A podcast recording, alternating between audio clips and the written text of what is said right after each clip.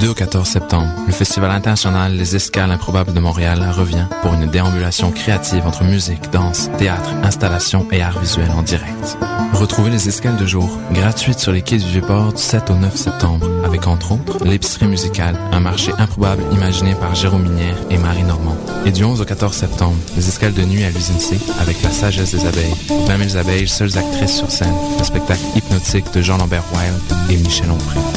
Consultez notre programmation et réservez vos places sur escalaimprobable.com. C'est la rentrée, mais c'est pas une raison pour plus avoir de vie. Pas tout de suite. Sors tourner tes bouquins, il reste encore plein de belles journées d'été. Dimanche, direction Parc Jean-Drapeau pour le pique-nique électronique. Un site extérieur paradisiaque, deux scènes, deux ambiances, des heures de plaisir. En septembre, Arnaud Gonzalez, Sonic Crew, Pillow Talk, Cats and Dogs, Laura Jones, Matt Tolfré et bien d'autres. La dixième saison se poursuit jusqu'au 30 septembre à la place de l'Homme du Parc Jean-Drapeau. Pour plus de détails sur l'événement, visite le www.picnicelectronique.com et suis-nous sur les réseaux sociaux.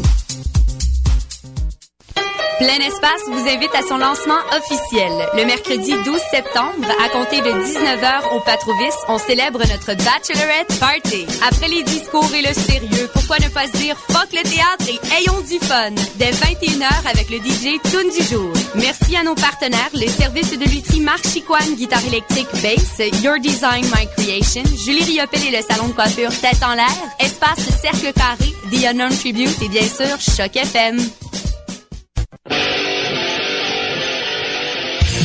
Tu veux organiser un show, une soirée DJ ou même une soirée d'humour? La Coop Catacombe, c'est la place idéale pour étonner ton événement. Les Catacombes vous offrent une salle de spectacle de 325 places équipée d'un tout nouveau système de son qui garoche. Nous avons aussi une superbe terrasse de 77 places pour y tenir vos 5 à 7. La coopérative de travail Les Catacombes est située au 1635 Boulevard Saint-Laurent à deux pas de Lucan. Pour plus d'informations, visitez la page Facebook Coop Catacombes.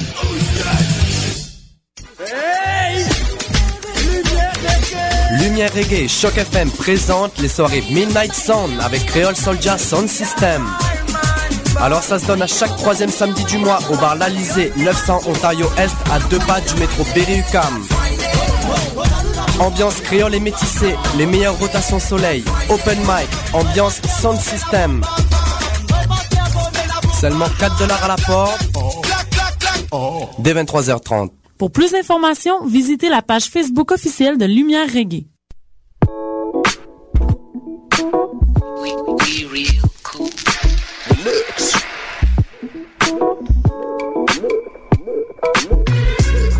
Vous écoutez Choc FM, l'alternative urbaine.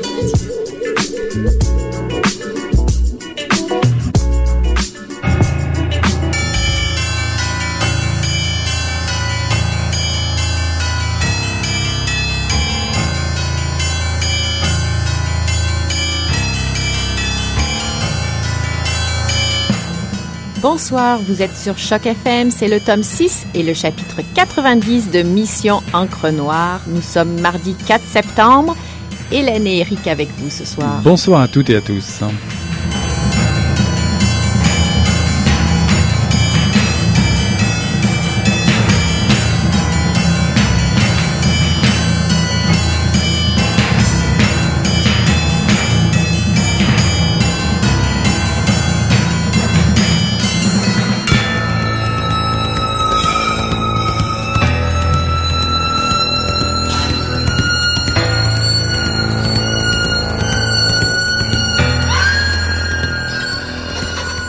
Le visage d'Élise avait pâli. Le passage des larmes sur ses joues froissées par le malheur n'avait pas cessé depuis qu'elle avait les yeux sur les derniers mots de sa fille. Dehors, la neige dépassait à présent le refuge et la plupart des maisons environnantes, pour la plupart des ruines, dévorées par les ronces et les chardons, avaient l'air de chapeaux qu'on aurait déposés sur la neige. Quelques grands arbres agitaient encore péniblement leurs cimes, mais la neige était si tendre, si belle, que même le vent ne venait pas la troubler. Quand Élise remontait la surface par le tunnel qu'elle s'était creusé, elle contemplait un désert de lumière sous un océan de bruit. Le ciel était le négatif d'un sol qui avait disparu. Que cette neige de tous les diables éternels comme la soif a viandé de son calme la vie elle-même. Elle avait endormi les époques dans son manteau, laissant respirer la nuit et son insondable violence. Élise prit quelques jours à se remettre du testament de Cassade, de ce cri broyant tout l'espace devant elle. Elle finit par reprendre place à table, le dos droit devant la machine à écrire, et enfila dans le chariot une feuille de papier. Comment Ender avait déniché une vieille Underwood et l'avait mise en état de marche, elle l'ignorait. Pas plus qu'elle ne savait que l'encre dont Ender avait enduit le ruban était faite de sève de conifères et de charbon de bois. L'organisation du refuge d'Ender était un écosystème en soi où chaque objet faisait figure de lettres dans un alphabet inventé. Je veux le faire, je veux transcrire les bandes, Ender, pour Cassad. Pour que tout cela n'ait pas servi à rien, se disait-elle, que l'on puisse se souvenir de nous-mêmes si nos souvenirs sont emportés par les torrents du temps présent, ces torrents souterrains qui irriguent le monde à venir. C'est le moment, le temps, suspendu par la neige qui étouffait sa moindre tentative, s'était enfin arrêté. Cette neige, c'était le linceul de ce pays morné, borné dans sa crainte d'une espérance déçue. Maintenant, il dormait comme un ange dans la neige, les enfants n'agitaient plus leurs bras et leurs jambes pour le réveiller. Il dormait de sa belle mort. C'était un extrait des derniers vivants de la série Élise, un collectif paru euh, en mai dernier chez Coup de tête. Donc, euh, Eric, je te laisse euh, présenter euh, le livre. Ouais, et puis je vois que toute la rédaction est en effervescence ici à Choc FM. Ça bouge de partout. On est juste l'émission avant les élections, donc restez tune, comme on dit chez avant nos voisins. Avant la soirée électorale. Avant les la élections soirée ont commencé électorale. Et d'ailleurs, si j'ai choisi Les Derniers Vivants, si nous avons choisi Les Derniers Vivants, c'est que ce, ce roman-là aussi, un roman à plusieurs auteurs, est un roman qui nous ramène vers l'actualité. D'ailleurs, la quatrième de couverture nous précise notre monde tel qu'on ne voudrait jamais qu'il devienne.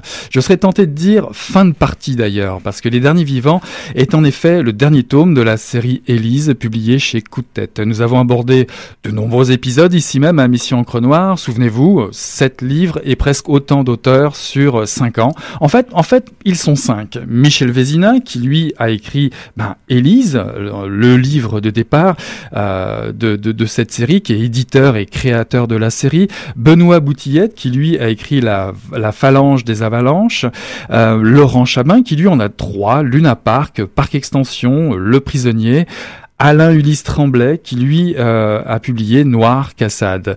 Et, et enfin euh, Maxime Catelier qui a eu la tâche lui de diriger et coordonner la rédaction de cet ultime roman écrit à dix mains. Donc rapidement, Michel Vézina y rédige une histoire où le Québec prend le bord, il chute même mortellement, il est devenu la proie des multinationales qui se disputent ses richesses naturelles. Le pays est en lambeaux, mais une poignée d'irréductibles va entrer en résistance. Rien à voir avec l'actualité d'aujourd'hui, diriez-vous euh, Quoique, quoique, quoique. Chaque on roman, n'est pas encore, on n'est pas encore tout à fait là, mais chaque roman de la série a sa spécialité, notamment un, style, un style propre à chaque auteur. Le dénominateur commun, allez-vous me demander? Ben le dénominateur commun, c'est surtout des romans d'anticipation inspirés par la réalité d'aujourd'hui, où les, événements comme la grève, le plan Nord semblent rattraper la fiction.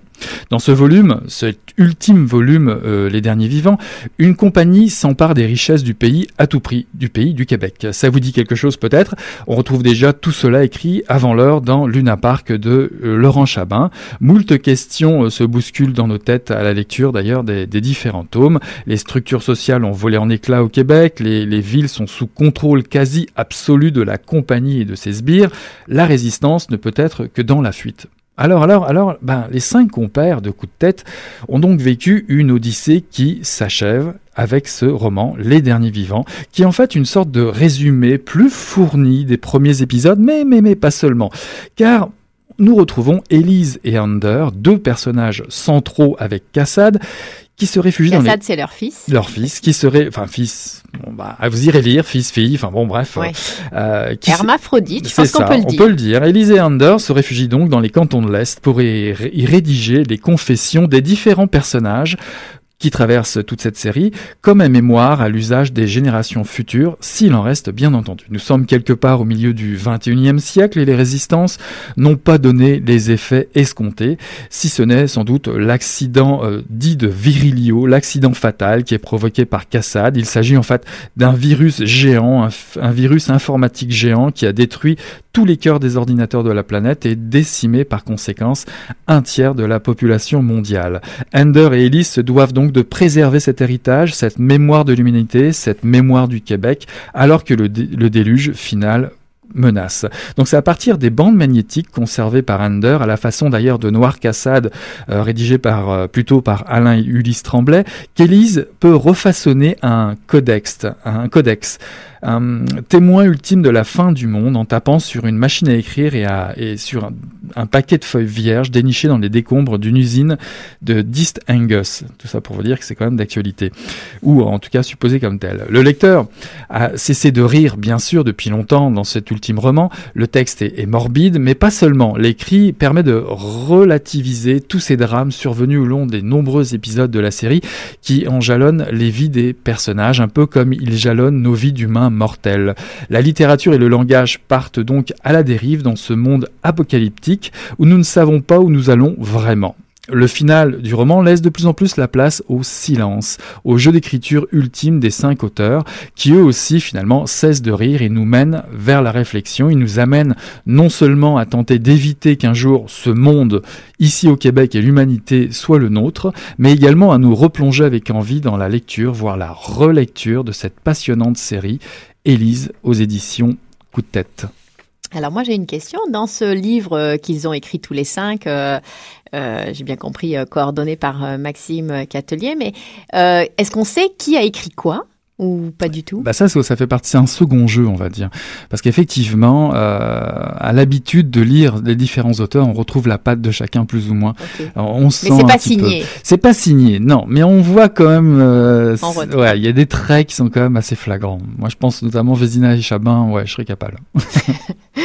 Bravo. Je vous propose une, une pause d'actualité, manif de soir.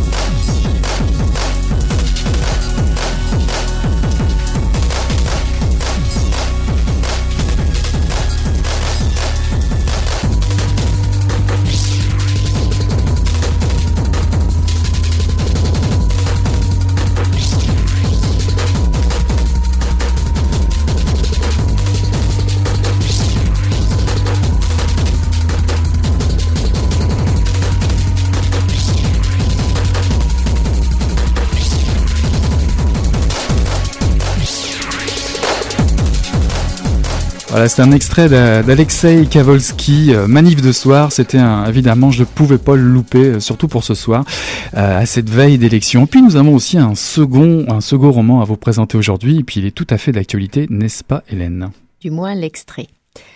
Puis arriva cet événement fulgurant que la guerre avec Joël, que je croyais bel et bien terminée, la guerre des châteaux, menaça de s'étendre à la génération qui nous précédait.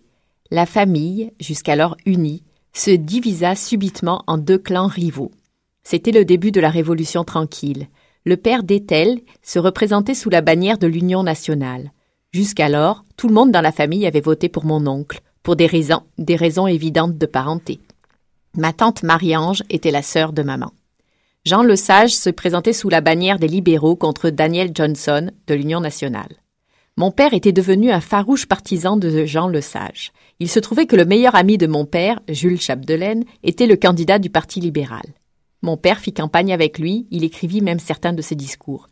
Je me souviens de ces textes qu'il enregistrait au magnétophone et qu'il faisait écouter à nos oreilles émerveillées. Les enfants de la famille de Jules Chapdelaine, ainsi que ses neveux et nièces, faisaient campagne à l'école, insultant Ethel aussitôt qu'il la rencontrait. Ma tante recevait des appels anonymes. Mon oncle perdit ses élections. Voilà, c'est un extrait d'un roman qui s'appelle L'enfance d'un lac de Pauline Harvey. Euh, J'imagine que nous, tu nous as présenté, bah évidemment c'est d'actualité, euh, une petite chronique qui est avec ça. Oui, alors euh, donc euh, c'est euh, paru en 2012 aux éditions euh, aux Herbes Rouges. Euh, donc l'auteur est déjà a déjà écrit sept romans et deux recueils de poésie. Elle a reçu plusieurs prix. Donc ce n'est pas une novice. Elle est originaire du lac Saint-Jean et c'est un roman assez particulier. J'ai pas lu les autres, mais je dois dire que alors c'est pas très long mais c'est pas non plus très très court. Et l'écriture et la façon dont l'histoire est contée surtout sont assez particulières. C'est euh, l'histoire d'une enfance près du lac Biac à Sainte-Colombe, un lieu fictif en région dans les années 60 puisque le roman commence un peu avant la Révolution tranquille. C'est pas forcément facile d'en parler parce que l'écriture est à la fois belle mais pas évidente à appréhender.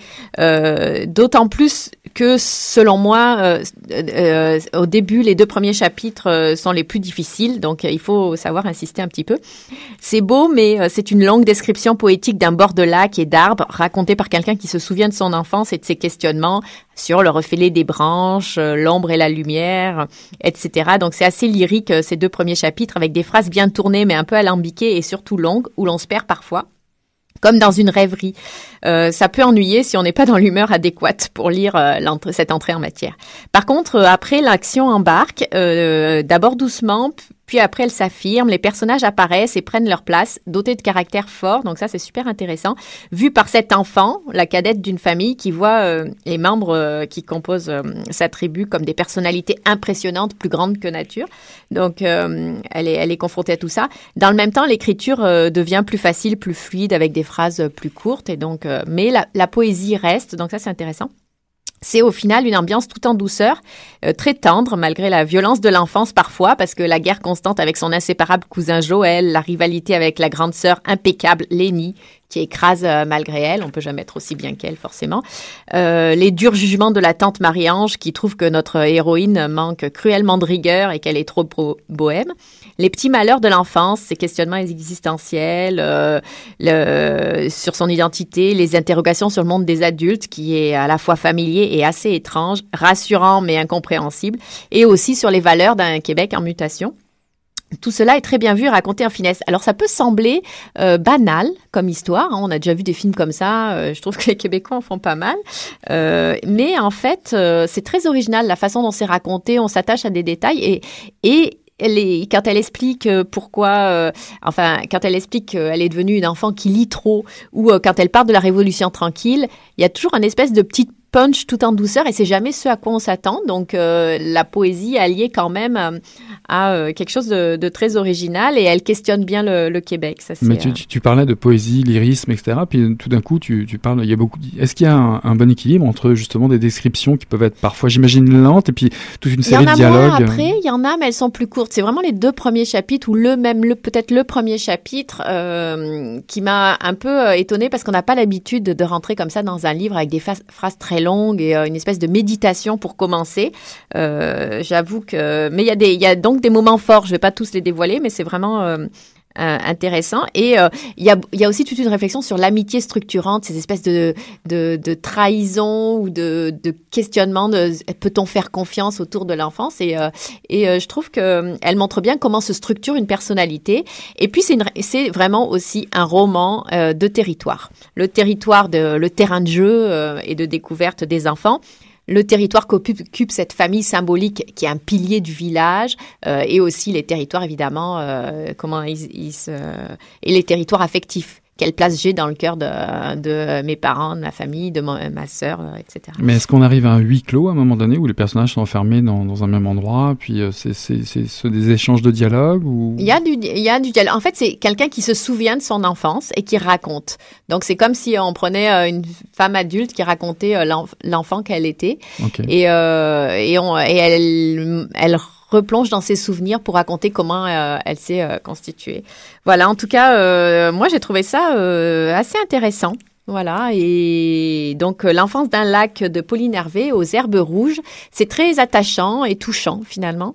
Euh, en plus de d'être euh, une bonne plongée dans le Québec de ces années-là et dans l'enfance en général, les enfances, parce qu'elle dit qu'elle vit plusieurs enfances. Et puis juste pour finir, tu parlais d'actualité, c'est parce que le- la politique revient beaucoup beaucoup dans le... Non, non, non, pas du tout. Non, non, c'est juste qu'à un moment donné, c'est drôle parce que euh, la famille, c'est ça, se met à se déchirer avec la Révolution tranquille. Et on s'y attend pas du tout quand ça arrive, mais comme plusieurs choses, en fait, c'est comme très comme un fleuve euh, as- qui assez lent, puis des fois il y a des accélérations dans, dans ce livre, mais elles sont euh, là aussi en douceur, c'est-à-dire qu'on les voit pas vraiment arriver, puis hop, on, on passe à autre chose. euh.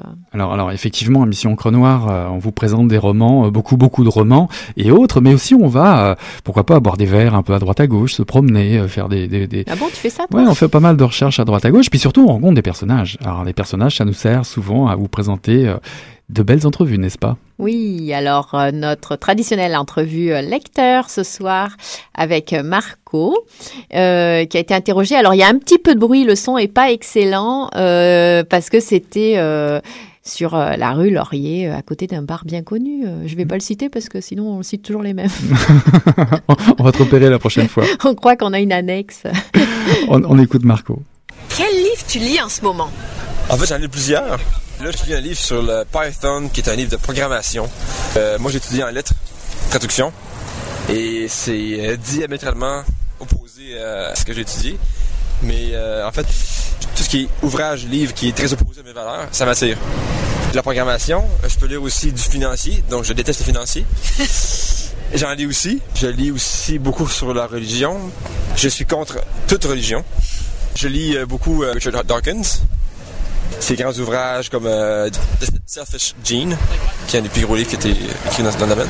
Et puis, euh, je lis aussi euh, des romans à l'occasion. Je suis un fan de nouveaux projets. Je suis en train de terminer le petit fascicule qui s'appelle euh, La Juste Part. Si tu avais quelque chose à dire qu'est-ce que ça serait? Je pense surtout à Richard euh, Dawkins qui a écrit The Selfish Gene, mais beaucoup de livres. euh, C'est un, un biologiste émérite, un professeur d'université aussi. Richard, en fait, m'a beaucoup aidé à, à me faire une idée sur pourquoi est-ce que la religion euh, est nocive pour la société. Donc, merci à, Richard parce qu'il m'a donné des arguments. Donc, j'ai des armes. Où est-ce que tu trouves tes livres? Moi, en fait, je suis un grand fan de Amazon.com. Il suffit de taper un nom de livre et puis euh, tu regardes les commentaires, les reviews, les étoiles. Et euh, en général, un livre mène à un autre. Peut d'avoir mathématiques, par exemple, parce que j'ai lu un livre vraiment sur Euclide qui me fascine. Euh, Et puis j'ai tapé mathématiques sur Amazon. Et puis je suis tombé sur des ouvrages connexes. Et bien je regarde. Et c'est exponentiel en fait. Et la radio aussi. En fait, j'écoute beaucoup. euh, plus on est fou, plus on lit. Est-ce que tu préfères commencer ou finir un livre? Ah, commencer. C'est comme goûter un nouveau mets. Tu vas au restaurant, on te présente quelque chose, ça a l'air hyper appétissant. La couverture est belle et tout. Et quand tu goûtes au mets, tu te dis Ah, c'est super bon. Ou en fait, tu as hâte de goûter parce que tu sais pas que ça va goûter. C'est la même chose pour un livre. Un mets que tu ne connais pas et tu goûtes, c'est intéressant parce que c'est une découverte. Mais si tu n'aimes pas ça, tu peux avoir hâte de le finir en fait. Est-ce que tu abîmes ou est-ce que tu prends soin de tes livres? Depuis que j'ai mon livre électronique, j'en avais plus. Je suis rendu à 184 livres dans mon e-book. J'ai de tout. Mais j'ai encore des livres papier parce qu'il faut avoir des livres papier quand même. Je pense que c'est l'image et tout. Donc le côté romantique du livre reste beaucoup plus avec le côté papier que le livre électronique. Sinon, je pense que j'en prends toujours soin, ouais. Quelle serait la bibliothèque idéale? Ben moi, je suis un grand fan de Moyen-Âge. Ma bibliothèque a beaucoup de livres d'histoire sur le Moyen-Âge. J'ai acheté récemment Les mille et un jours qui ont marqué l'humanité, par exemple. Les mille et un sites de l'UNESCO. Tu vois, ça, c'est des livres pour moi qui sont cultes. euh, C'est des gros livres, c'est épais, c'est pas du tout portable. Mais je pense que c'est des livres qui ont leur place dans une bibliothèque. Des livres, en fait, qui recensent, en fait, l'idée du monde. Des livres sur la philosophie. Je suis un grand fan de Bertrand Russell, de Nietzsche. En fait, ma bibliothèque, elle est divisée en six parties. Et j'ai une partie qui est réservée à la philo. Et j'ai deux rangées qui sont dédiées à l'histoire et tout. En fait, j'aime beaucoup aussi les livres qui sont euh, très euh, pragmatiques, en fait, qui sont très euh, universitaires, académiques comme livres. Je peux lire des livres d'université, je peux apprendre des choses. J'ai euh, une section aussi euh, sur l'audio. J'aime beaucoup la musique, j'écris de la musique. Quand j'ai des livres sur l'audio, la composition et tout. C'est la même chose avec l'électronique? Ben, en fait, c'est pas mal, mais ce qui est avantageux, c'est comme un, or- un ordinateur, tu peux classer les choses comme tu veux. Soit par date, soit par titre de document, soit par auteur, ou soit le dernier lu. Est-ce que tu as toujours un livre avec toi? Ben oui, mon e-book me suit tout le temps. En fait, j'ai 184 livres à l'heure actuelle toujours avec moi. Et là, je peux toujours lire euh, ce qui me tente. Avant, je me rappelle quand j'avais mon sac à dos, j'avais toujours 3-4 livres avec moi. Quand j'étais d'un livre, j'en prenais un autre. Aujourd'hui, c'est du passé. J'ai toujours beaucoup de livres avec moi, donc je peux choisir. Et puis, euh, c'est le paradis, quoi. Est-ce qu'un livre, ça se lit seul, à deux, ou ça se partage encore plus largement? Ça se partage après la lecture, je dirais. Mais ça se lit seul. Est-ce qu'il y a un auteur dans ta vie qui t'a marqué profondément ou un livre? Les ouvrages qui m'ont le plus marqué, ce sont les petits ouvrages, et non pas les grands ouvrages. Je pense à L'alchimiste de Coelho, Le Petit Prince de Saint-Exupéry. C'est des livres qui sont très très courts, mais en fait, euh, le message est clair. Et, et c'est des livres qui sont pas ambigus en fait. Un gros ouvrage, tu peux t'y perdre, tu peux dire, OK, ben, une synthèse parce que l'idée générale, la morale du livre, c'est. Alors que ces petits livres-là sont toujours en anglais, on dit go to the point. Ce que j'aime de ces petits livres-là, c'est rapide à lire. Environnement à la mer, en fait, c'est ça de Hemingway. Il y en a un autre que j'ai lu aussi, ce sont des petits ouvrages qui prennent 2-3 heures à lire, mais on dirait que la journée a été euh, meilleure et c'est génial. Et si tu avais un livre à nous recommander pour partir en voyage? Eh bien, je peux te recommander euh, Les mille et un sites de l'UNESCO. Ça, c'est vraiment excellent. Euh, écoute, euh, tu regardes les images, puis t'es déjà parti en voyage. Sinon, bon, quand je pars en voyage, euh, j'ai mis les livres de la série Voir. des livres qui sont très lourds, des grosses pages, c'est pas des feuilles de Bible, mais ça donne une très bonne idée de ce que tu vas voir. Et au fond, ça sert à quoi de lire, selon toi? C'est très important, en fait, voir essentiel. Je pense pas qu'on puisse passer une vie sans lire, c'est impossible. La télévision n'offre pas tout, elle offre beaucoup plus de choses moins bonnes que les livres, je dirais, parce que bon, il y a beaucoup de choses à la télé qu'on peut jeter à la poubelle. Des livres aussi, mais les livres, je sais pas, quelque chose qui. C'est une forme de méditation aussi, un livre. On s'y retrouve, on se trouve dans l'univers, on s'évade. Quand on lit, on dirait que ça reste plus. Ça reste plus que quand on regarde un documentaire à la télé, on prend des notes. C'est pas de la lecture en tant qu'information que tu magazine. Il y a un côté romantique aussi. C'est une relation. Avec le livre, avec ce qui se passe dans le livre. Si c'est qu'un livre académique où est-ce que tu apprends des choses, mais ben, quand même, tu es engagé. C'est comme si une personne qui t'attend et qui a envie de te parler. Un livre est toujours ouvert. Il faut avoir ça dans sa vie, puis euh, on se sent moins seul, en fait, je pense. Voilà, un livre est toujours ouvert. Merci beaucoup à Marc Olivier. Et euh, je note aussi qu'il a quand même 184 bouquins sur lui en permanence. Il me bat, mais de loin. Hein, ouais, ça, c'est vrai que c'est difficile de rivaliser. Enfin, euh, on s'excuse aussi pour la qualité du son, parce qu'il y avait beaucoup, il y avait du vent, je pense. Ouais, et, puis, je, sais, je sais pas ça. Et euh, la juste part dont on a parlé euh, il y a pas très longtemps, euh, il est en train de lire. Et je suis quasiment sûr que c'est un, un de nos auditeurs. Et je retiens aussi la gourmandise, le côté, euh, le rapport à, la nourriture aussi. Euh, ça, mhm. j'ai trouvé ça très sympa. Voilà, bah écoutez, on est arrivé au terme de, notre émission ce soir avec euh, ces belles paroles. restez, restez branchés sur Choc FM puisque dans une demi-heure, la tension va monter de plus en plus. Nous céderons l'antenne à notre équipe de la rédaction pour vous tenir en haleine durant toute cette soirée électorale. En tout cas, pour euh, Mission Encre Noire, tome 6, euh, chapitre 90, le livre est clos. Euh, on réouvrira pour la semaine prochaine pour un chapitre 91. Merci Hélène, on se dit à la semaine prochaine. Salut Eric. Ciao.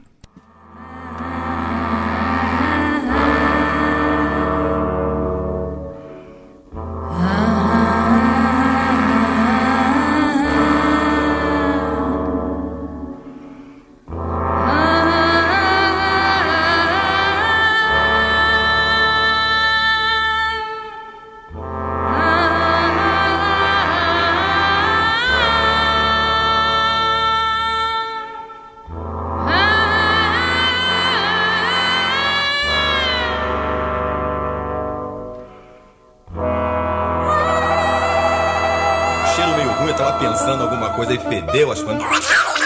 Pô, mas o negócio tava bom, bicho. O negócio tava bom, só quando ele tava tão entupido. Olha. Quem diria, hein? Greta Garbo acabou de irajar, hein? É, mas eu tava falando pra você, né? Depois que eu passei a me sentir, aí o negócio ficou diferente. Jorjão! Vai, garoto! Fala a verdade. Isso na bola. Não. Cadê a cerveja que eu não sei? Ô, Ciro, tira a mão do meu bolso. Agora um arame, um arame ia pegar dentro, ia pegar um gordurame depois, um arame não ia mal. Vai pegar! mais 10 quilos.